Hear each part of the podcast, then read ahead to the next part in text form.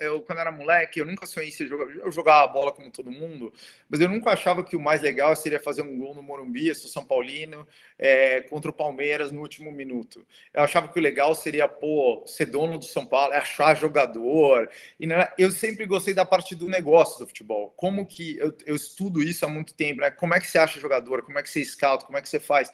Fala pessoal, este aí é o Guilherme Deca, brasileiro, hoje morando nos Estados Unidos, que realizou esse sonho de criança de poder jogar Football Manager na vida real. Junto com seu parceiro André Iqueda, na empresa VO2 Capital, comprou um clube amador na Inglaterra com grandes ambições. Estão aplicando iniciativas, tecnologias que não são usadas ainda neste nível do futebol inglês. Então, nesse episódio, que é o último da temporada do podcast, eu, João Castelo Branco, trago uma entrevista exclusiva com o Guilherme contando essa história. Uma conversa bem legal, bem interessante, com um cara apaixonado pelo futebol inglês, trazendo detalhes de como começou e como que ele realizou esse sonho, a aquisição e a realidade de como é ter um clube na Inglaterra, além dos planos deles para o presente e o futuro nessa aventura no futebol inglês. É realmente um prato cheio para quem se interessa por gestão no futebol, SAFs, pelo futebol inglês raiz e até para quem sonha em jogar nesse nível na Inglaterra, esse time pode te dar oportunidades. Eu posso adiantar também que logo após a gravação, o Wakefield AFC, agora com técnico brasileiro também, foi campeão da Sheffield Hallamshire County Senior Football League, equivalente da 11ª divisão inglesa, e subiu para a Northern Counties East, a décima divisão, que é dividida em regiões na Inglaterra. Ladies and gentlemen, welcome to London Heathrow. I think I'm a special Correspondentes Premier. That would be very nice.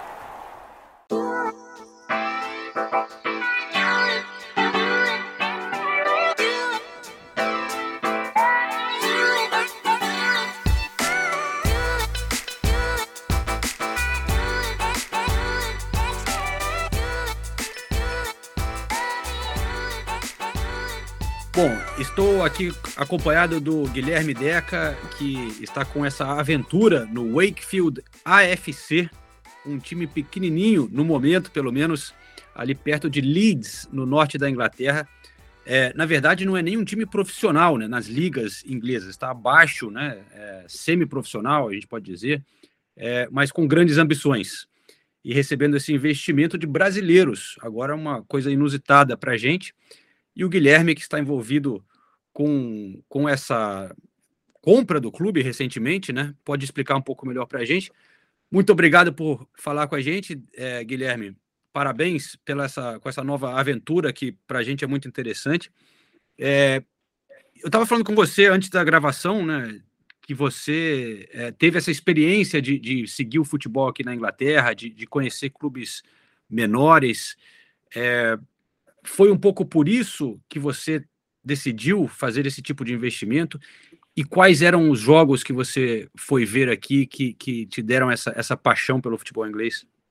Bom, é, foram dois motivos. Acho que tem um pouco da que a gente conversou. Bom, primeiro, obrigado pelo espaço aí para o Wakefield AFC. Eu acompanho o podcast de vocês, o trabalho que vocês fazem na ESPN. Uh, uh, super legal e obrigado pelo espaço. Foram dois motivos, na verdade. Um é, é, é eu sempre gostei de futebol inglês. Uh, por algum motivo, minha paixão por futebol inglês começou no, na Copa de 90. Eu na Copa de 90, você vê aquele time, Gascoigne, Lineker, John Barnes. Até hoje eu lembro que tem o jogo da Inglaterra, acho que as quartas de final com a Bélgica, tem um gol do, do David Platt no último minuto ali da prorrogação. Eu lembro que por algum motivo, era, era pequeno na época, era é, estava torcendo para a Inglaterra, e enfim, é uma coisa que ficou. Aí depois, como muita gente da minha geração, fiquei viciado em, em Championship Manager, joguei muito quando era moleque né? E a, comecei a acompanhar futebol de inglês desde então. Meu pai morava na Europa, trazia revista, trazia vídeo. É, era uma época que o futebol inglês não era muito popular no Brasil. É, acompanhava também futebol italiano, como todo mundo acompanhava nos anos 90. Todos os jogadores brasileiros estavam no, no, no futebol italiano. Uh, eu sou descendente de italiano, uh, sempre minha família acompanhava Juventus, acompanhei minha vida inteira Juventus. Mas fui acompanhando a, o futebol inglês sempre com muito interesse. Acabei trabalhando em finance, minha vida foi para outros destinos, e quando morava na Inglaterra, como a gente estava conversando, uh, ia muito no Fulham, que na época não era um time, foi, é, é e não é time de Premier League, né? Está sempre subindo e caindo. Uh, ia no Chelsea de vez em quando, que eu morava entre o Chelsea e o Fulham, e eu gostava muito de ir para viajar na época, não era casado, não tinha filha viciada em futebol, e assistir Nottingham Forest, Derby County, assistir outros times e assistir non-league football. E o non-league football que achava mais legal, porque tinha aquele lance da comunidade, todo mundo ir, família, é, aquela paixão, gritaria. O futebol, a qualidade depende, às vezes é bom, às vezes não é tão bom, né? Mas é uma coisa que me apaixonei é aquela cultura do futebol, assim, nas cidades menores na Inglaterra, viajar, pegar o trem e tal, um negócio que eu falei, bom, se um dia tiver oportunidade, vamos fazer. E, e aí acabou acontecendo, a oportunidade acabou aparecendo em razão da 2 Capital, porque eu tenho clientes no futebol, Uh, aí pintou a oportunidade de fazer um, um, investimento num time mais alto, na verdade, era um time de League One, mas estava com a situação financeira muito ruim. A gente achou que não valia a pena. Além da situação financeira estar tá muito ruim, tinha toda a questão de que era tinha muita dívida para reestruturar e tinha toda uma ia ser muito difícil mudar a, a até a forma de que o clube está posicionado dentro da cidade, porque tinha muita história e tinha um dono antigo complicado. Fomos olhar outros clubes. Você pode revelar qual que é esse aí, não? Pois eu assinei um NDA, eu não posso. Eu tenho um outro que eu não assinei um NDA, eu posso, eu posso, eu posso, eu posso, eu posso revelar. Dali a gente começou a cair. A gente falou: ah, isso aí está muito caótico, porque na League One tem muitos esses times que estão é, na Championship também, acumulando muita dívida para apostar que vão para a Championship, depois da Championship vão para a Premier League e aí tudo vai funcionar. Então os números eram muito ruins. Fomos olhar na National League. Uh, eu conheço um pessoal aqui em Greenwich, Connecticut, que, que, que faz deals de futebol. Conheci um pessoal que investe no Dagen Red, que é da quinta divisão, fora de Londres. A gente olhei os números também, é um negócio, porra, tenebroso. É muito legal se você tem muito dinheiro para perder, como hobby. É, na National League, eles estão na National League. Uh, perde é um clube que perde tranquilamente 1, 2 milhões por ano de pounds pre-COVID e jamais vai chegar na Football League, porque não tem. É logo, é logo fora de Londres, né? Então é. é não a competição é muito grande muito também. Público. Exato, não tem público. É um jogo com muita gente, 4 mil pessoas. E a gente falou, bom, aí fomos olhar uma sexta divisão, é, olhamos alguma coisa, mas aí sem compromisso, York City, algumas coisas assim, olhando o balanço, trabalhando com a gente, é um número pior que o outro. E a gente falou, pô, não vai dar certo isso aí, cara. É, o business do futebol é muito ruim, esses times estão tudo quebrados, um monte de time que já não é mais dono do estádio, que o dono comprou o estádio e aluga para o time, é, é uma situação pior que a outra. E aí apareceu o Wakefield FC, que é a maior cidade da Inglaterra sem um time profissional. Na verdade, é uma cidade que, por padrão brasileiro, obviamente não é grande, mas para a Inglaterra grande, que é uma cidade de 100 mil pessoas com um distrito de 300 mil pessoas. Uh, para você ter uma ideia, o Burnley está na Premier League, é uma cidade menor que a nossa, e não tem um time profissional. Aí você me pergunta, pô, por que, que não tem um time profissional? É porque é uma rugby town, na verdade tem rugby league, né? Uh, uhum. Tem três times de rugby league na cidade, é uma cidade que historicamente é uma cidade de rugby, está muito perto de Leeds, então as pessoas tendem a gravitar para futebol para Leeds. E a gente falou, cara, que tem uma oportunidade. Tinha um grupo de businessman local ali que tinha começado o time. Uh, tava caótico, isso é uma coisa que você aprende rápido no futebol inglês também. Mesmo lá embaixo, eles fazem as mesmas besteiras que os caras fazem lá em cima financeiramente, só que os números são menores. Então, vai custar também para a gente consertar, só que uma coisa é consertar é, 300 mil pounds de dívida, 200 mil pounds de dívida, outra coisa é consertar 30 milhões, né? Então, é, mas mil. a mentalidade é muito parecida, a mentalidade é exatamente igual, mas a gente falou, pô, a oportunidade é legal, uh, vamos, vamos para cima, vamos, vamos ver o que, que dá. E tem sido uma, tem sido uma aventura aí bem, bem curiosa, a gente está aprendendo muito, mas a gente tem tem feito algumas coisas aí que acho que a gente vê um futuro e a gente vê um potencial muito grande. Na verdade, por ser essa cidade que, que tem a demanda e não tem, um, e não tem nenhum time. Quando você fala que você vê um potencial muito grande, o, o que, que é isso exatamente? Porque a gente está falando de um time que nem se falou, no momento não é um time profissional, é, seria o equivalente da 11 divisão, certo? Isso. E, e então, sei lá, se para você chegar ao nível profissional, seriam vários anos de, de subir. Você precisa o quê? Subir umas cinco vezes, pelo menos? mais? Cinco vezes, cinco vezes. Cinco vezes. É, se, se, a gente for promovido esse ano, que a gente está tá, parece que está tá, tá indo bem, parece que tá indo bem, não, está indo bem, mas não dá para garantir. É, seriam mais cinco. O que, que é para a gente ir bem? Por que, que a gente acabou pegando lá embaixo? A gente falou, todo mundo que falar com a gente falou, pô, vocês são loucos, isso vai demorar muito, não sei o quê. É justamente por isso, porque a gente tem o que aprender e a gente vai errar. E a gente percebeu uma coisa estudando futebol, que quando você compra ele lá na cima e ele já está quebrado, você não tem muita margem para errar, né? Ou você começa a acertar logo de cara na contratação, é, ser promovido, etc., ou você vai começando a bleed uma quantidade de dinheiro incrível. E o que a gente percebeu, a gente falou o seguinte: bom, quem está conseguindo dar certo no futebol, né? Hoje em dia, financeiramente, consegue é, é, é, rodar times autossustentáveis fora da Premier League. Obviamente, a Premier League tem dinheiro de TV, mas lá embaixo. São times como o Ford, Force Green Rovers, que conseguiram montar um business, começaram lá embaixo, conseguiram montar um business que gera receita comercial, que tem infraestrutura própria e que ele é, ele é autossustentável.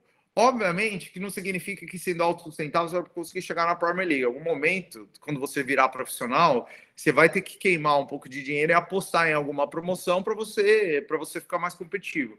Então a gente falou, bom, vamos aproveitar agora que o potencial da cidade é grande e o futebol é barato nesse nível e vamos investir em infraestrutura. Vamos investir em fazer um estádiozinho, vamos investir fazer alguns campinhos que a gente pode alugar e gerar receita, que o nosso time pode jogar, fazer parceria com outras academias de futebol. A gente está pensando em construir, agora está trabalhando para construir um campo para alugar para os times de rugby, para eles treinarem durante o dia, porque o futebol treina à noite, eles treinam durante o dia, no nosso nível, como você falou, é semi-profissional. Então, a gente tem um ou outro jogador que está fazendo futebol full-time, mas a maioria dos jogadores trabalha durante o dia e joga à noite. Né? Mesmo jovens, eles, eles tentam mais, eles estão com um pé no lado e um pé no outro. Então a gente tem muita disponibilidade de campo. Na verdade, nossos campos a gente pode, a gente uhum. poderia alugar. Então a gente falou, bom, vamos montar todo esse business que é uma parte de o potencial está aqui da cidade. Vamos fazer toda a infraestrutura, vamos fazer um business também de mídia, vamos fazer a cobertura mais legal do nosso time. O nosso time, é, vamos fazer Data Analytics, que é uma coisa que a gente believe pra caramba. A gente tem um PHD que trabalha para a gente, a gente vai calcular XG, XT de, de todos os jogos, Net Possession, um monte de coisa que a gente está fazendo legal. E aí, enquanto é baratinho, a gente monta os pilares, para a hora que ficar caro, que é daqui algumas promoções, a gente está preparado. Porque não adianta você querer montar daqui a cinco promoções. Daqui a cinco promoções já era. Daqui a cinco promoções, sua folha de pagamento já é um milhão e meio uh, por ano. E se você não tiver, se você não tiver gerando receita, você já era. Você já vai depender de ficar escrevendo cheque, que é a história da maioria dos clubes aí hoje em dia da Inglaterra, mesmo na National League, né? Porque o último, o último step para você virar profissional é a National League, que é a, que é a quinta divisão, e aí você passa, você vai para a quarta, você tem que virar full time, né? O, o jump de custo é gigante. E não necessariamente você tem um jump de receita, porque se você mora aí na Inglaterra muitos anos, você sabe, a audiência, o dinheiro de TV da League 2 ainda é muito pequeno. Mas uhum. você já tem que ter um staff full time, você já tem que ter jogador full time. Então, ou você prepara para dar certo lá de trás, se quiser montar lá na frente, você tem que ser bilionário, não tem jeito. Já entra num padrão também de, de certas é, coisas no estádio, né? Iluminação, de, certo nível, várias coisas assim que, que imagino realmente que aumenta muito o custo, né? O, o custo. Mas, assim, a, a, ambição do projeto é chegar nesse nível de, de, de, uma quarta divisão, de entrar nas divisões, ou você quer ter esse clube nesse ambiente mesmo que, que, que ele vive e gerar um lucro? Sim, não, a gente quer ser promovido. Aí as pessoas perguntam quão alto você quer ir. Depende da nossa competência. Né? Eu acho que aí é, depende um pouco da nossa competência. A gente tem algumas teorias, uh, uh, por exemplo, uh, que a gente vai explorar um pouquinho aqui no nosso papo, mas a gente acha, a gente tem uma visão de futebol muito diferente do que as pessoas que trabalham no League Futebol acreditam. A gente gosta de analytics, eles não gostam. A gente acha que os jogadores têm que ser técnicos e jovens. Eles acham que futebol, porque quem assiste Premier League acha que a Inglaterra mudou Se você cai algumas divisões para baixo, todo mundo joga bola direta, chute para frente, 4-3-3, põe a bola atrás do zagueiro e vai brigar pela posse de bola lá na frente. Eles acham que batalha assim, quem ganha mais batalhas 50-50, né? 50-50 ganha o jogo, que não é verdade, que nem toda é, é, batalha é 50-50, né? O que eu explico para eles é falar assim: ó, quando você tem o nosso centroavante, que é super técnico, mas ele tem 1,75m, e tem um zagueiro de 1,95m e tem dois marcando ele, você cruza a bola na área, essa batalha não é 50-50. É 90% de chance que o zagueiro vai chegar nessa bola antes. Então, você ficar fazendo isso o, jogo inteiro, provavelmente não vai dar certo. Você tem 10% de chance em cada cruzamento de dar certo. Então, a gente tem algumas teorias de, em campo e fora de campo que a gente acha que a gente pode passar algumas promoções. O quanto a gente vai subir, se a gente vai virar profissional, é, é, e chegar na, na, quarta, eu acho que depende um pouco da nossa competência. A vantagem é que a gente é paciente. É, uhum. é se demorar 20 anos, se demorar 15 anos, se demorar 10 anos, tudo bem, vai, vamos, vamos tocando. Agora, por exemplo, a gente pegou o time em novembro em sétimo lugar uh, e agora está em segundo. O campeão é promovido automaticamente, temos uma chance boa de ser campeão, uh, que parecia impossível quando a gente pegou, porque a gente reformulou um monte de coisa. E, e, e, se for ótimo, já pulamos um step, já, já vamos, já vamos brigar. Se não for, vamos de novo organizar no ano que vem. A gente tem, a, a gente tem paciência, mas o objetivo para a gente nem é lucro para a gente tirar dinheiro. Eu nunca vou tirar dinheiro do clube, a gente não precisa. É, tudo que der de lucro a gente vai reinvestir e aí montando um time melhor, uma infraestrutura melhor, vamos ver até, até onde a gente consegue chegar.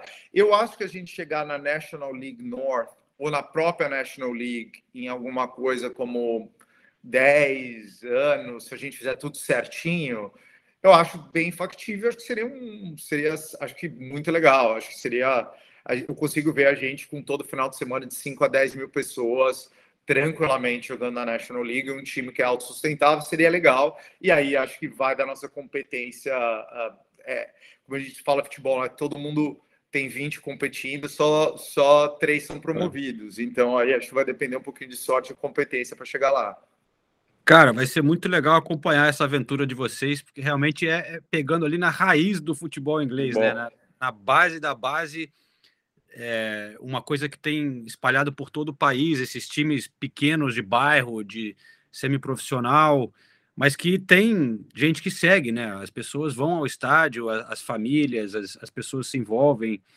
E, e, mas o que eu queria saber, assim, num time como esse, que é muito regional ali, pequeno, como que vocês foram recebidos? Porque aqui na Inglaterra temos muitos exemplos de, de donos que é, chegam investindo grana e, e trazem sucesso e a torcida adora, mas também existem muitos exemplos de especialmente em clubes menores, eu acredito, de donos que chegam de fora, ninguém sabe direito quem é, é faz uma, uma gestão ruim, às vezes tira dinheiro do clube, cria uma imagem muito negativa também e desconfiança, né, de uhum. muitos donos, né? Como uhum. é que uhum. foi é, esse lado para vocês? Como que vocês foram recebidos? Como tiveram que tratar é, é, é isso nessa chegada lá? Bom, eu te responder otimamente e pessimamente ao mesmo tempo porque existe com o americano realmente até você vê a, a, aquisição do Manchester United e o Burnley é um outro caso, esses que eles chamam na Inglaterra né, do, e aqui nos Estados Unidos de leverage buyout. Você pega um clube saudável como o Burnley que tinha 40 milhões em caixa, os caras compraram, colocaram um monte de dívida, hoje o clube deve 70. E se não ficar na primeira divisão, a coisa começa a azedar e você vê que é um, é, é, são donos que não deveriam ter um clube de Premier League, mas por algum motivo eles têm. Né? Os caras pegam vezes... um, um, empréstimo para comprar o clube e aí o, essa dívida vira do clube. O empréstimo vira do clube, exato. É, é, é brincadeira, como isso pode acontecer, né? E como é que eles deixam isso acontecer? É. E é engraçado, a gente foi muito bem recebido, muito bem recebido pela torcida e pela comunidade e muito mal recebido pelo pessoal do futebol. Uh, e, por, e, a gente, por quê? Porque a, a, a, a, vamos falar da parte ruim primeiro. Né? A, gente tinha um diretor de futebol que era Chris Turner, que jogou no Manchester United, foi técnico do Sheffield Wednesday, um diretor de academia que foi jogou no Manchester City, era um staff em teoria qualificado, Só que o cara, pô, os caras pararam no futebol nos anos 70.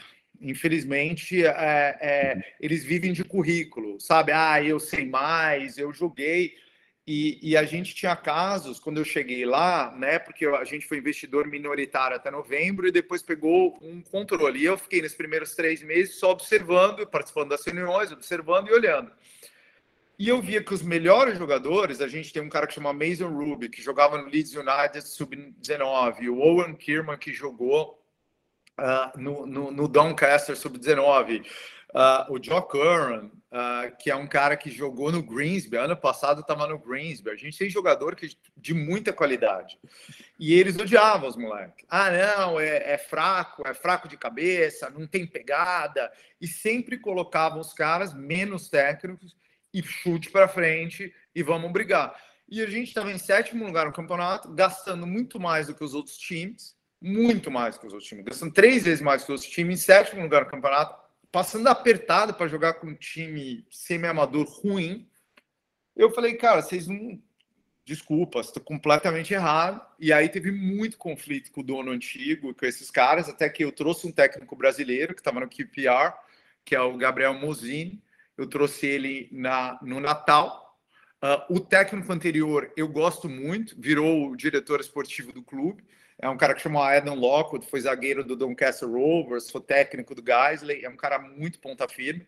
E a gente precisava alguém mais de CEO, coordenando o clube localmente para a gente. Então a gente promoveu o Adam, trouxe o Gabe e mandou todo o resto embora. Mandou, agora em fevereiro, mandou tudo embora e botou um staff que acredita no tipo de futebol que a gente acredita, que é se você olha a Inglaterra hoje em dia, qualquer um vê que o país consegue formar jogadores extremamente técnicos, tanto na Premier League como na League One. Você pega os melhores jogadores da Inglaterra, é, é, é Jack Grealish, é Phil Foden, é Saka, é Sterling, é, né? Então, assim, o pessoal sabe jogar bola. Nas Mudou academias, muito, né? Esse perfil no, nas, nos últimos anos. Mudou demais. Nas academias, o pessoal ensina futebol, passar, é. mover rápido, pressionar na saída de bola. E a gente não pode mais querer achar um cara de 1,90m que vai ficar dando porrada em todo mundo ganhando bola de cabeça. Obviamente que tem espaço para isso na liga. A gente, nosso centroavante é um cara meio batedor. Tem um espaço para você para você ter algum aspecto da sua estratégia durante um jogo, que às vezes o campo é ruim, lama, chuva, você sabe como é que é o tempo no inverno, de vez em quando não adianta, tem que, tem que botar pressão um pouco, tem que botar a bola na área e faz parte, a gente queria uma forma diferente de futebol. E obviamente a gente foi encontrar, encontrou outra resistência, trocou todo mundo, e desde que o Gabriel entrou, que a gente chama do o Gabe, né, como eles chamam aí na Inglaterra, a gente em 11 jogos ganhou 9 e empatou 2. Então a gente saiu de sétimo lugar, uh, para, em teoria, se a gente ganhar os nossos últimos quatro jogos da temporada, a gente é campeão é promovido automaticamente. Então a gente provou que realmente, se você tem mais qualidade e você está gastando um pouco mais, ou seja, você tem o melhor elenco, você tem que dominar a posse de bola, você tem que fazer pressão na saída de bola. Ah, eles, eu, falei, eu não quero assinar um cara de 28 anos que está sem forma física. Eu quero um. A gente tem, nosso time tem uma idade muito jovem.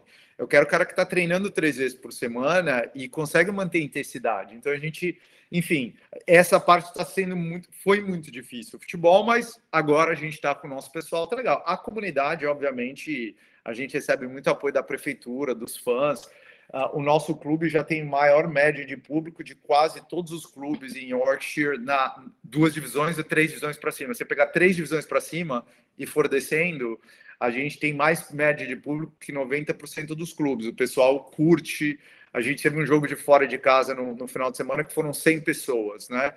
Era o público, foi 100 pessoas, foi fora de casa, e eram 90 do nosso time, ou seja, o pessoal está viajando já para ir, ir assistir jogo, então o pessoal realmente a gente tem recebido um apoio assim, sensacional. Você vê o fan group no Facebook e tal, é, é, é bem animador, assim, a gente fica bem motivado de continuar investindo no projeto, porque a, a, a recepção da cidade e, da, e dos fãs tem sido espetacular.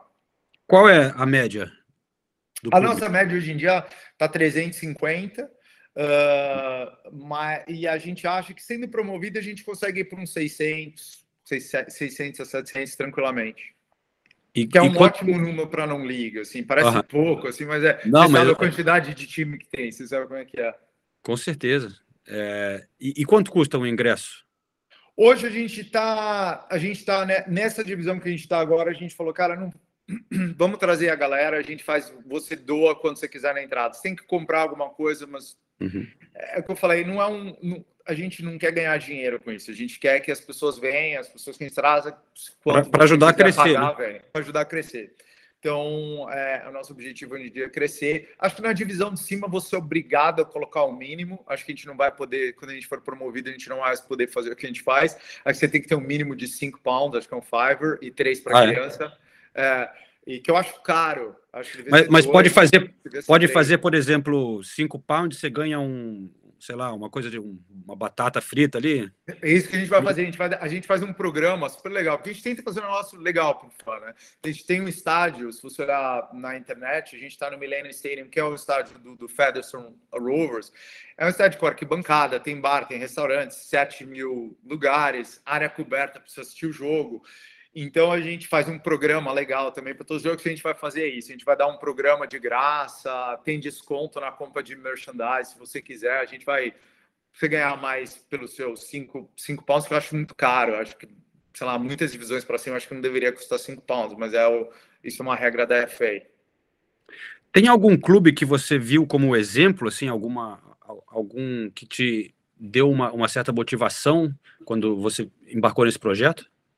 Eu acho que tem dois clubes, uh, uh, tem vários clubes, mas acho que tem os profissionais e não profissionais. Acho que não profissionais, o Force Green Rovers acho que é um exemplo excepcional. É, apesar que a gente não é a mesma né, vibe, eles são de fazer tudo é, green, esse não é a proposta do Wakefield, mas eles foram caras que e, e pessoas que falaram o seguinte: olha, se a gente fizer uma coisa diferente de todo mundo está fazendo, talvez dê certo. E eles uhum. foram atrás de falar, vamos achar pessoas que queiram apoiar green, é, recycling, é um vegan club, é, all, this thing. Não importa se você acredita nessas coisas ou não. Tem gente que fala, ah, isso é só marketing, ou a, a pessoa adora. O fato que deu certo. Você olha a receita comercial do Forte Green Rovers, ele tem quatro vezes a média da receita da League Two e está ganhando a League Two, vai para a League One. Você vai ver a progressão dele nos últimos anos é assim. Né? Então os caras estão realmente, eles viram que você tem que criar uma identidade que é só sua e que uhum. fazer um trabalho comercial em cima, senão você vira a mentalidade na Inglaterra, mesmo na League One, League Two, ainda é muito a o, o João Castelo Branco joga no time da nossa divisão e fez 20 gols. Então vamos assinar ele. É, é sempre um roubando o jogador do outro, é, pagando mais para tentar ser promovido. Então esse é um modelo legal. E obviamente a gente gosta muito de analytics, times como o Liverpool e o Brentford são times que a gente que a gente segue porque você tem que tentar achar alguma ineficiência de mercado. Não é que a Analytics é resposta para tudo. Eu não acho que só olhando números você vai ganhar no futebol. Mas se você consegue gastar, para mim o futebol é um número, mesmo o Manchester City e o Liverpool, é um jogo de minimizar erro nas contratações, né? Se você assina, por mais que você tenha muito dinheiro, se você assina quatro numa temporada, três, quatro jogadores, e dois dão super certo e um dá errado, é, é um outcome sensacional. Você vê que dinheiro não é de quantos jogadores o Manchester City já contratou que deram errado, Mangalá, etc. E jogadores que eles tinham toda a informação, com 40, 50 milhões. Então, quem errar, quem minimizar erro, é, vai ganhar. Então, esse é o nosso. A gente investe muito em analytics com essa, com essa teoria. Falar, se a gente achar jogadores bons que ninguém quer, porque eles têm algum problema, né? Que é o caso que a gente já fez isso com o Owen, com o Mason. É, e, e mesmo nesse nível, mesmo nesse nível do, do, futebol, onde não é profissional, você consegue ter esse tipo de estatística e tal de, de jogadores? A gente está criando, né? A gente comprou um monte de câmera, a gente filma todos os jogos, a gente filma jo jogos do adversário, a gente criou uma database de jogadores, tanto da nossa divisão como de, das divisões de cima, é, com um data scraper na internet que vai em puta, quase uma, uma, centena de sites aí tentando pegar informação e cruzando informação para ver quem está jogando, quem está machucado, quem está fazendo gol. Obviamente não tem vídeo uh, de muita gente, de muito jogo, mas pelo menos te dá a noção de qual que é o histórico do cara, se ele está jogando ou não, onde ele está, e aí a gente já faz os nossos filtros. A gente quer atrás de cara que jogou que jogou em academia boa, porque a gente sabe que é o caso do Mason Ruby. Né? Quando a gente pegou ele, é o nosso lateral direito, que agora é o winger. Ele jogou no Leeds United a vida inteira e foi liberado quando ele estava no Leeds sub-19. E ele é um cara, pô, espetacular, só que ele mentalmente não é um cara forte. Todos esses caras aí, técnicos de divisão de ah, o cara é frouxo, né? Ele não consegue marcar, não vai, não sei o quê. Não, cara, vocês estão malucos. Olha a qualidade do cara em relação o resto, se ele não é bom de marcar, usa ele como wingback, usa ele como ponta, ou protege ele.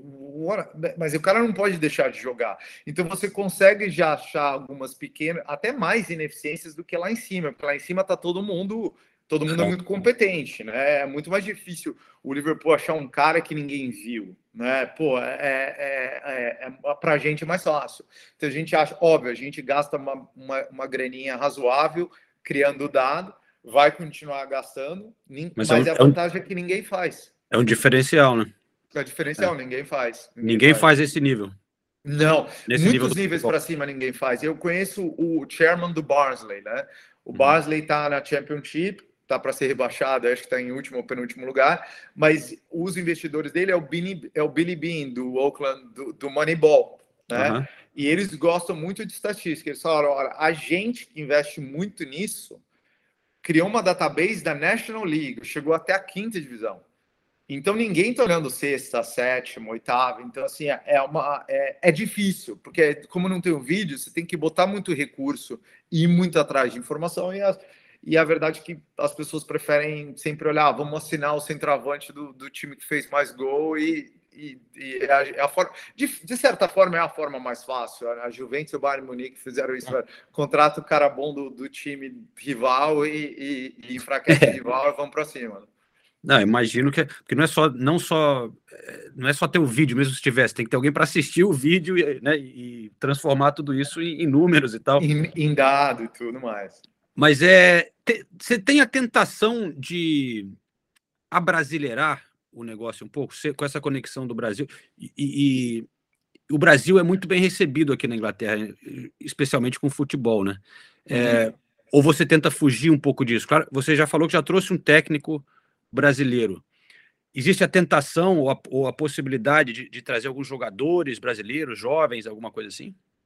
A gente tem super interesse. Eu acho que a gente quer ter identidade de Wakefield. Para a gente é importante ter identidade inglesa, justamente até para a cidade abraçar o clube, mas uhum. a gente acha que tem uma oportunidade, não talvez no nível que a gente está, mas daqui a uma, duas temporadas, uh, ah, para a gente trazer jogador brasileiro. Uma coisa que a gente já pode fazer hoje em dia é que tem ótimas universidades ali locais, tem a Leeds University, tem o Wakefield College. O que a gente está tentando trabalhar para a temporada que vem é para pegar estudantes universitários no Brasil que, que são boleiros, né, que jogam bem para caramba. Eu, eu estudei no Mackenzie, pô, tinha um time, tinha um time espetacular, tem muito cara ali que, que, que jogou em São Paulo, Palmeiras, etc. E que queira passar um, dois anos em Wakefield, estudar num, num, num, num, num college na Inglaterra e jogar um, dois anos pela gente. A gente, tá, a gente já teve casos de fazer isso aqui com jogador americano e a gente quer fazer isso com universidades americanas e universidades brasileiras no começo. E aí, a hora que a gente crescer um pouquinho, aí talvez trazer alguém que queira só uh, jogar futebol, mas é, é, obviamente faz parte do DNA, de, nosso DNA, né? O, o, tipo de futebol que a gente quer implementar vai super bem com, com o Brasil. Eu acho que a gente tem um apelo pelo, pelo dono ser brasileiro, o técnico ser brasileiro. Eu acho que se você, você sabe como é a cultura da Inglaterra, uma cultura fechada, se você é um jovem brasileiro querendo se adaptar, ainda mais em Yorkshire, ainda no norte da Inglaterra, que as pessoas são mais fechadas, é mais frio ainda se você pode estar com alguns brasileiros, a sua adaptação é mais fácil você chegar num lugar que, que, que só tem ingleses. Né? É verdade. É, agora, puxa, aproveitando isso falando do Brasil, puxando um, um pouco para a situação no Brasil, é, a gente vê recentemente essa coisa das, das SAFs, né? De, de uhum. o, o, futebol brasileiro se abrindo também para esse tipo de investimento, né? Com, com donos. Aí Claro que você já falou da sua paixão de jovem pelo futebol inglês, mas é, existem outras razões é, por que não você fazer uma coisa dessa no Brasil e uhum. escolher a Inglaterra? Não, a gente, na verdade, depois da SAF, está olhando sem compromisso. Não eu, particularmente, porque a gente já tem a VO2 e o Wakefield, eu não gostaria de rodar um outro time no Brasil e ser eu ou o pessoal da VO2 o principal operador do clube. Mas a gente teria interesse de entrar em um grupo de investidor e a gente até olhou alguns clubes. Assim, ampassando, assim, nada sério, recebeu a apresentação, esse clube aqui abriu o SAF, etc. Tá todo mundo olhando o SAF. A nossa preocupação hoje em dia é, é um pouco, a gente acha que é, tem vários, tem vários ângulos essa conversa, né? Mas acho que olhando como investidor primeiro, hum. é, os primeiros deals que fizeram, que foram feitos, a gente acha que o, que o valuation que foi feito e a estrutura dos deals nos preocupa um pouco, né? Eu olho um deal como o do Vasco, uh, em que o, o cara só colocou 10%, e vai depois buscar o resto do dinheiro no mercado. Daqui a 90 dias, 120 dias, se não gostar, devolve o dinheiro, os 70 milhões vira empréstimo. Não tem, me parece, é uma coisa que não me cheira bem. Se eu sou, se eu sou, se eu sou fã do Vasco, eu estou preocupado, porque, pô, vamos dizer que eu quero comprar agora o, o Fluminense, vai, um rival. Vamos dizer que é o mesmo preço. Eu chego para você e falo assim: ah, eu dou 10%. Se daqui a 120 dias eu não gostar, os meus 10% viram empréstimo e se eu gostar, eu vou buscar os outros 90% no mercado. Mas vamos dizer que esses 90% no mercado são 600 milhões de reais. Hoje a dívida do Vasco é 700. Então tá bom, eu vou ser dono do clube, vou buscar os 600 no mercado. Hoje o Vasco deve 1,3 bilhões. Né? Então, por que isso é bom para o Vasco? Né? Porque eu entendo que há aquela, aquele gerenciamento de clube uh, amador, da forma que era feito, pelo clube social, tinha vários clubes em caso de corrupção e um monte de problema que querem se profissionalizar, mas me preocupa um pouco o tipo de pessoa que está entrando no mercado, qual a intenção real disso aí, entendeu? É muito parecido com o Burley da vida que a gente falou. Agora, eu acho que vão ter bons projetos, como tem o Red Bull, eu acho que vão ter bons projetos aí para frente, que, que, e bons clubes para se comprar, que eu acho que essa segunda fase, que eu acho que tem a primeira fase, ah, todos esses clubes tinham algum problema financeiro, eram clubes grandes com problemas financeiros. Eu acho que existem clubes que já estão mais preparados para vender, melhor bem estruturados. Eu sei assim de cabeça, não é uma coisa que eu estou falando assim, mas é uma coisa que eu acompanho de perto, mas assim, que o Ituano é o caso, o América Mineiro é o caso, que já estão muito melhor estruturados, que tem um custo provavelmente muito mais razoável e talvez ao longo do tempo, se for um investidor que tiver paciência uh, de fazer uma, um trabalho sério e, de novo, time de futebol profissional na, na, fora do campo, analytics, investir em infraestrutura, esperar a estrutura do futebol brasileiro mudar, porque ela tem que mudar um pouco para você também, né? Tem que se criar essa nova liga, você tem que melhorar o direito de transmissão, você tem que ter streaming, né, para você conseguir gerar mais receita. Eu acho que quem fizer uma, uma aposta num clube que está um pouco melhor estruturado e rodado de uma forma certa, séria, pode pode valer a pena, mas hoje esses primeiros deals que saíram me dá um pouco de, de medo. Eu, eu, por exemplo, não faria, uh, uh, uh, mas, mas, mas eles estão rolando. A verdade é que eles estão eles estão saindo. Eu acho que para o fã eu, eu me preocupo com o fã um pouco. Acho que o Cruzeiro é um caso diferente. Acho que o time do Ronaldo, ah, apesar que já teve polêmica, que ele, quanto que ele dinheiro ia colocar, não colocar, etc. Eles já rodam um time na Espanha, eles sabem rodar um time de futebol. É, eu conheço o trabalho que eles fizeram na Espanha. Eles se estruturaram, o Valladolid. Valladolid é um time que dá lucro, que é super bem rodado, é super bem administrado. O time é super competente. Então, eu acho que eles têm um bom. Não posso falar sobre o Botafogo e o Vasco em detalhe, porque eu não conheço as pessoas, mas a estrutura do deal, principalmente desse deal do Vasco, eu acho meio, acho meio, acho bem preocupante. É, e acho, mas acho que, enfim, eu acho muito, eu acho interessante. Acho que vão ter bons, bons bons negócios nos próximos anos, mas a gente está meio que de lado, assim, olhando, olhando de fora e se aparecer alguma coisa muito legal com algum cliente, com algum outro clube, óbvio a gente conhece outros donos de clube, como eu falei, a gente conhece o pessoal do Barnsley, conhece outros donos de clubes na Inglaterra, se algum momento eles quiserem fazer alguma coisa no Brasil, talvez a gente entre numa, numa due diligence aí, começar a dar uma olhada, mas não é uma, é uma prioridade nossa.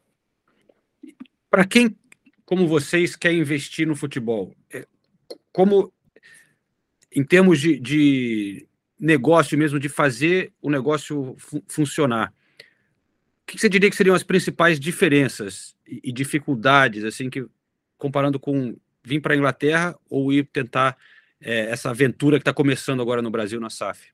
Tá. Eu acho que a principal dificuldade que você vai ter é qual vai ser o time que você vai encontrar. Porque como a Série B, eu entendo que eles estão, Série B, a Série D, como eles estão reestruturando a Série D, qual que é o ideal? É você tentar achar uma versão do Wakefield no, no Brasil, assim, para o nosso perfil de investidor. Mais lá embaixo, menos pressão para reestruturar, a torcida vai estar feliz, porque, pô, você está na quarta divisão, quinta divisão, então vai estar feliz de ter investimento, vamos crescendo junto, vamos, vamos, vamos promovendo devagar, vamos reorganizar, vamos melhorar o estádio.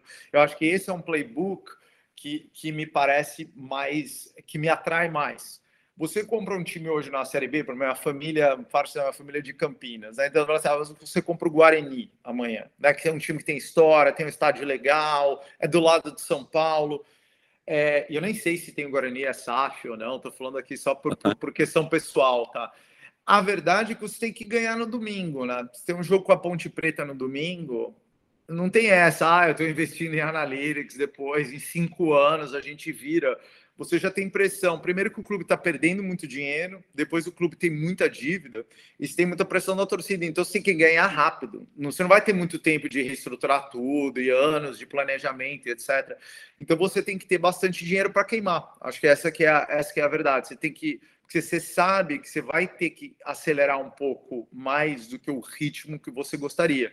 Então é um jogo caro. Um jogo de comprar um time de Série A, um time de Série B. Hoje eu vejo, de novo, esses investidores que não têm dinheiro suficiente, colocando 10%, né, achando que vai, vai, vai, vai ser bem sucedido assim de novo, me preocupa. É um jogo caro e é um jogo que vai, você vai precisar de muito investimento. Para você bater um Flamengo, olha a folha de pagamento de um Flamengo, né? É, e o Flamengo tem torcida, né? Então, assim, não é um jogo e você está muito sob pressão. Então, acho que idealmente, para olhar o Brasil, acho que a comparação é que falta um pouquinho de oportunidade lá embaixo, porque a Série D, eu sei que eles estão reestruturando, não sei que, em que pé que está isso, porque, de novo, não acompanho tão de perto, mas tinha um monte de times, tinha que classificar todo ano para a Série D, mas o ideal é você comprar uma coisa na Série D né, uma coisa um pouco mais lá embaixo, e aí você fazer um trabalho um pouquinho mais estruturado, um planejamento. Não digo que pode ser tão longo como o do Wakefield, acho que o Brasil, esses times são maiores, você não vai fazer um planejamento de 10 anos, de 20 anos, mas pelo menos um plano de 5 anos para você conseguir, para você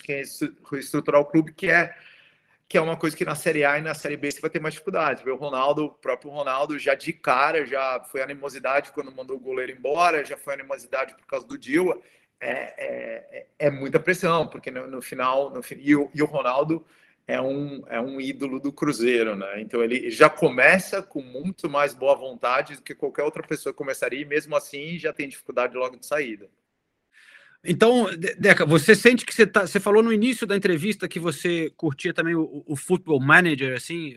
Você sente que você está meio que vivendo isso, esse mundo, na, na, transformando isso em realidade agora para você?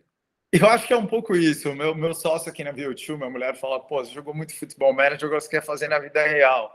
É, eu, eu acho que tem um pouco de querer, eu acho que a, a, eu acho que quase que uma ao contrário, né? Eu acho eu era um, eu quando era moleque, eu nunca sonhei ser jogar, eu jogava bola como todo mundo, mas eu nunca achava que o mais legal seria fazer um gol no Morumbi, sou São Paulino, é, contra o Palmeiras no último minuto. Eu achava que o legal seria pô, ser dono do São Paulo, achar jogador. E né, eu sempre gostei da parte do negócio do futebol. Como que eu, eu estudo isso há muito tempo, né? Como é que você acha jogador? Como é que você scout? Como é que você faz? Então, acho que o fato de eu gostar do Football Manager é um resultado de eu gostar, né? Quando era moleque, hoje não tem mais tempo para jogar. Mas é, é, um, é, um, é um pouco da minha personalidade querer fazer isso. Eu acho que é, é, uma, é uma oportunidade de fazer ao vivo. E realmente, a gente fazer o scouting dos jogadores, assistir, discutir com a comissão técnica depois do jogo, planejar, pô, é, é espetacular. É a coisa mais é a coisa mais estressante. Eu falo, todo mundo fala, ah, é mais estressante trabalhar em finance do que ou em futebol. Eu falei, não dá nem para comparar. Finance é a coisa mais fácil do mundo comparado de futebol. Não dá nem. Ah, mas você mexe com dinheiro, tal. Mas eu é, é, é, menos emocional. É uma coisa que eu sei fazer. Risk management é uma coisa que é, é, faz parte da minha vida. O futebol, amanhã à noite, que se a gente não ganhar, a gente não consegue ser campeão é, é uma emoção que, não, que você não consegue replicar em outros, outros ramos. Pelo menos eu não, não, não achei ali no, no, business de finance. Então, é muito divertido, é muito legal, mas é, é realmente é, é, é, bem estressante. Vou te falar assim que não é, não é uma jornada fácil. Vai ser uma jornada longa, muito trabalho, mas divertida, mas vai ser estressante também. Falando em jornada longa, você pretende frequentar de vez em quando o Wakefield e como que é essa missão aí da onde você está em, Connecticut, né, para chegar no pequenininho Wakefield? Wakefield. A gente vai, eu, eu tento ir duas a três vezes por ano. Uh, agora vai ser minha terceira visita dessa temporada, para o último jogo da temporada. Eu vou, vou de Nova York para Londres. Aí tem aquela experiência que, pô, você conhece, trabalha na Inglaterra, mora na Inglaterra há muito tempo, que é muito legal. Pegar o trem, vai passando pelas cidadezinhas pequenas, fazendinha, chega lá e você vê o pessoal local que é muito diferente. Eu morei em Londres, eu morei em Nova York, até a cultura americana é muito diferente, né? É um lugar muito mais simples, é um lugar rural, o pessoal é super gente boa. Quando eu tô lá, apesar de ser dono do clube, é, depois do jogo eu fico lá no bar com os jogadores, com os fãs, a gente bate papo com todo mundo, responde, é, responde pergunta de fã. A gente quer fazer, apesar de a gente estar fazendo uma estrutura profissional, a gente quer ter um negócio bem comunitário. É, eu, eu, eu, brinco que eu sou capitalista em tudo, é, é menos em futebol. futebol eu sou um pouquinho socialista. Eu acho que o futebol tem um lado de comunidade que é importante. Eu acho que esses projetos, alguns projetos de Premier League, que esse sports washing, é, é né, de ficar contratando jogador para melhorar a imagem do seu regime na, na não sei aonde, é, sem querer falar nomes específicos, é, é um negócio que acho meio. Pô, não, me, não, não acho um negócio legal, acho o negócio da comunidade, do fã local ter acesso, de ter um preço de ticket que todo mundo pode ir de você ter gerações acompanhando o time. É, eu acho que essa é a, essa é a parte que me, me, me motiva a participar do, do, do, futebol. Acho que isso é uma coisa muito legal de lá. A gente, o, o, o, o legal da viagem é curtir essa experiência com o pessoal lá no, no corpo a corpo. Eu sempre tenho uma, tem um, porque a gente está no estádio grande, tem uma cabine dos donos, porque tem os donos do, do clube de rugby. Eu sento lá com a moçada, eu sento com os torcedores, tal. Óbvio, tem que se portar de uma certa maneira como dono, tem que manter uma, tem que manter a separação, mas eu quero que o pessoal sinta que, pô, isso aqui é, é nosso, né, de todo mundo. Ah, uma das reestruturações que a gente está fazendo no clube é que os fãs tenham 15% do clube. A gente vai mudar o estatuto do clube até o final do ano para que os fãs tenham pelo menos 15% do clube sempre. Então, vou garantir que eles tenham 15% do clube, porque eu acho que isso, isso vai contribuir muito para o sucesso para a cidade abraçar o clube. Muito legal, cara. Bom, é, eu acho que com essas ideias aí, com certeza vocês terão sucesso, serão bem recebidos, porque esse é o charme do futebol inglês, né? E existe um movimento muito grande para manter essa conexão com a comunidade, é, algo que na Premier League você acaba inevitavelmente perdendo um pouco, né? E é algo que, que muitos torcedores é, reclamam, né? De perder essa comunidade, muitos até acabam desistindo dos grandes clubes e vão procurar clubes como o seu, né, é, para torcer, para participar, para sentir esse lado do futebol inglês, né? Então, é pô, desejo muito boa sorte, obrigado pelo papo. Espero poder encontrar você no pub ali, então, do lado do estádio. Um Vamos lá, tá, tá convidadíssimo. Beleza. Tá bom, obrigado pelo espaço e, e, e, e pô, Parabéns pelo trabalho de vocês, é legal, acompanho e estamos à disposição. Eu convido todo mundo a acompanhar a nossa jornada. Temporada que vem vai ter mais fácil. A gente vai fazer para os brasileiros, vamos fazer um live streaming. A gente vai tentar fazer live streaming de alguns jogos. Tem bastante gente brasileira, um quarto dos nossos fãs na social media brasileiro já. A gente quer, a gente quer disponibilizar para o pessoal poder acompanhar, ver como é que é um jogo, ver, ver, ver, ver a nossa história um pouco. Então, quem tiver interessado, onde que encontra a sua mídia e tal? A gente tem canais hoje, Wakefield AFC, uh, uhum. tanto no Instagram e no Twitter, uh, Facebook, e a gente está colocando um canal de YouTube que a gente põe os highlights do jogo. Então, se quiser ver os gols, os melhores lances, a gente está colocando também no nosso canal de YouTube. A gente começou a fazer isso agora nesse mês de, de abril agora, então os últimos jogos aí você já consegue acompanhar por lá. Show de bola. Legal? Grande prazer. Obrigado, João. Obrigado pelo espaço. Para quem está interessado no Wakefield, eles estão no Instagram, Twitter, TikTok, como falou o Guilherme, o Instagram é oficial Wakefield AFC. Eu tenho um contato também de e-mail no clube que é secretary em inglês, né? secretary@wakefieldafc.co.uk. Secretary S-E-C-R-E-T-A-R-Y. secretary@wakefieldafc.co.uk.